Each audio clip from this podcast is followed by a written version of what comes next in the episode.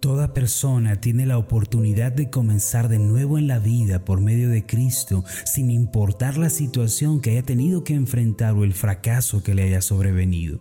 No hay una ley que diga que porque hemos fracasado en el pasado no podamos experimentar la bendición de un nuevo comienzo, de una nueva oportunidad y de una nueva vida.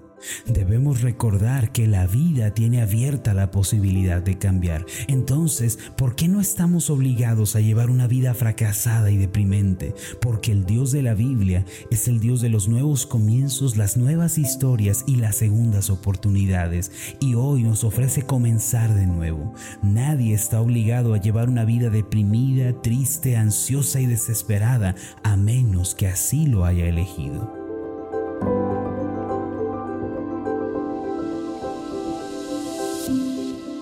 Estás escuchando Meditaciones Ascender con el pastor Marlon Corona. Escucha con nosotros la serie de esta semana titulada Conquistadores. El tema de hoy es Una nueva historia.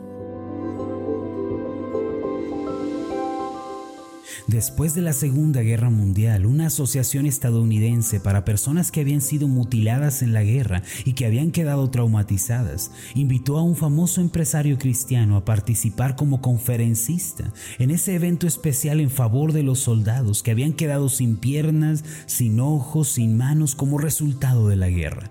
En una sola palabra se trataba de una conferencia para personas mutiladas.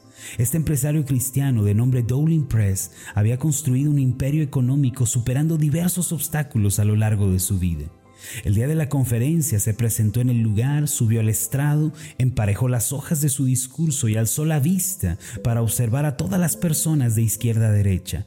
Todo aquel lugar estaba en silencio mirando a los veteranos de guerra que tenían rostros de tristeza y de desánimo. Algunos estaban sin piernas, sin brazos, algunos sin orejas y tuertos. Les dijo lo siguiente, ¿por qué viven como si la vida hubiera sido injusta con ustedes?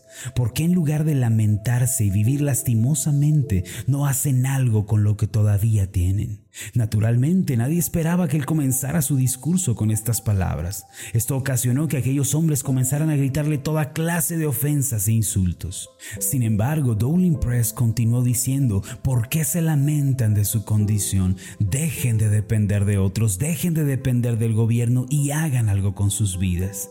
Algunos de los oyentes comenzaron a arrojarle botellas, ceniceros, comida, incluso zapatos, pero él perseveraba en este discurso. Fue en ese momento que algunos comenzaron a dejar sus asientos para dirigirse al estrado y golpearlo. Sin embargo, cuando llegaron a donde él estaba, abruptamente Dowling levantó las mangas de su saco mostrando sus brazos y levantó sus pantalones mostrando sus piernas.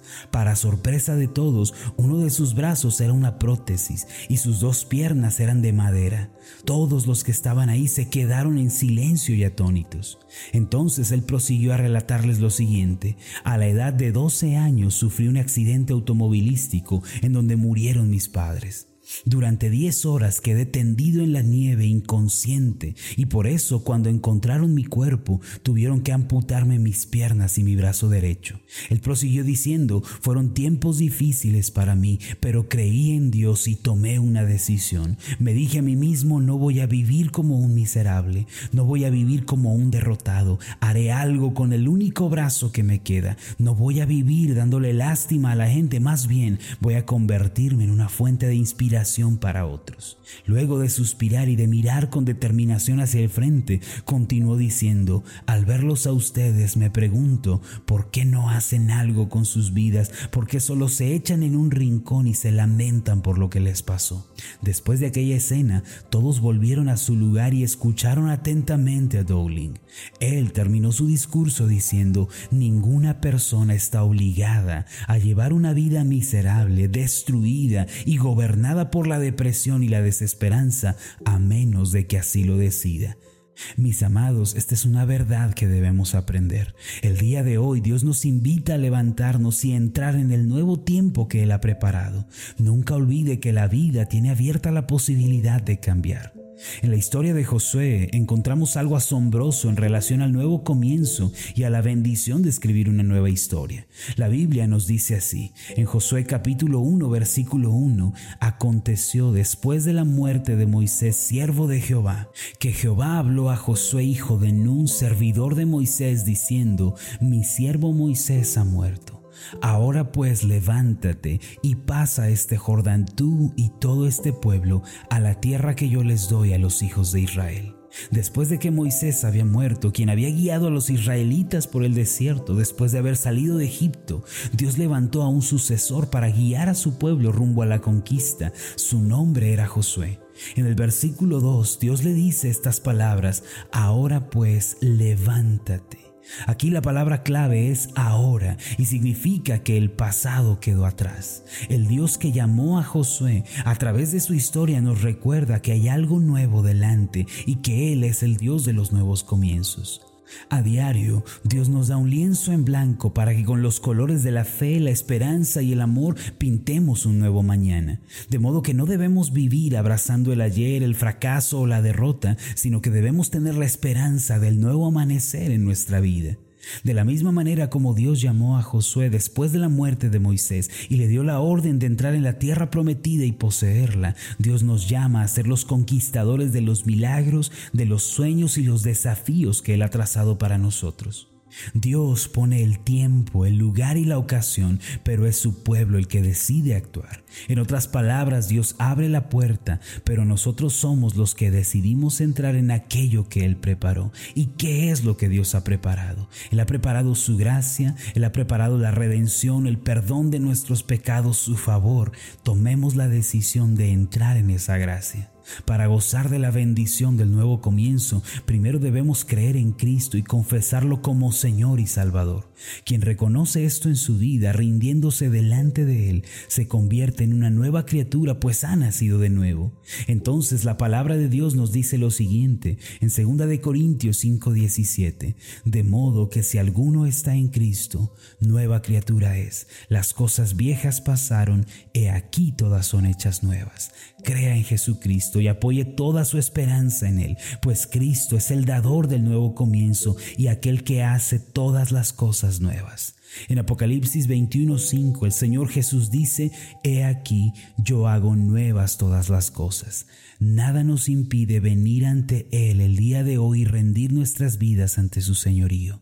Por lo tanto, el día de hoy entremos en el nuevo tiempo que Dios ha traído a nuestra vida. Vayamos allá con pasión y determinación, pues Dios está con nosotros y un gran milagro tendrá lugar. Oremos. Amado Dios y Padre Celestial, Tú eres el Dios de las segundas oportunidades, el Dios del nuevo comienzo. Así como llamaste a Josué después de la muerte de Moisés, también nos llamas a nosotros y nos dices, ahora pues, levántate.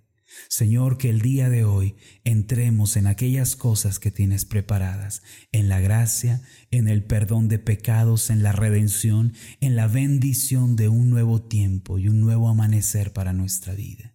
Gracias te damos porque en Cristo somos nuevas criaturas, las cosas viejas quedan atrás, el pasado queda atrás y tenemos la bendición de escribir una nueva historia tomados de tu mano. En el nombre de Jesús. Amén y amén. Antes de finalizar, haga esta declaración de fe conmigo. Repita después de mí. Cristo es el dador de un nuevo tiempo. Al creer en Él tengo la bendición de escribir una nueva historia. Para mí una nueva vida ha comenzado. Amén. ¿Qué tal? Mi nombre es Marlon Corona, soy el pastor de la iglesia Ascender en la ciudad de Zapopan, Jalisco, en México. Le agradezco mucho por haberme seguido con esta meditación. Mi oración siempre es que usted sea prosperado en todas las cosas y goce de una buena salud así como prospera en su alma. Le invito a que ore por las meditaciones ascender y le pregunte a Dios cómo puede usted ser de bendición para este ministerio. Las meditaciones ascender son impulsadas y apoyadas por nuestros oyentes. Reciba un fuerte abrazo, que Dios le bendiga.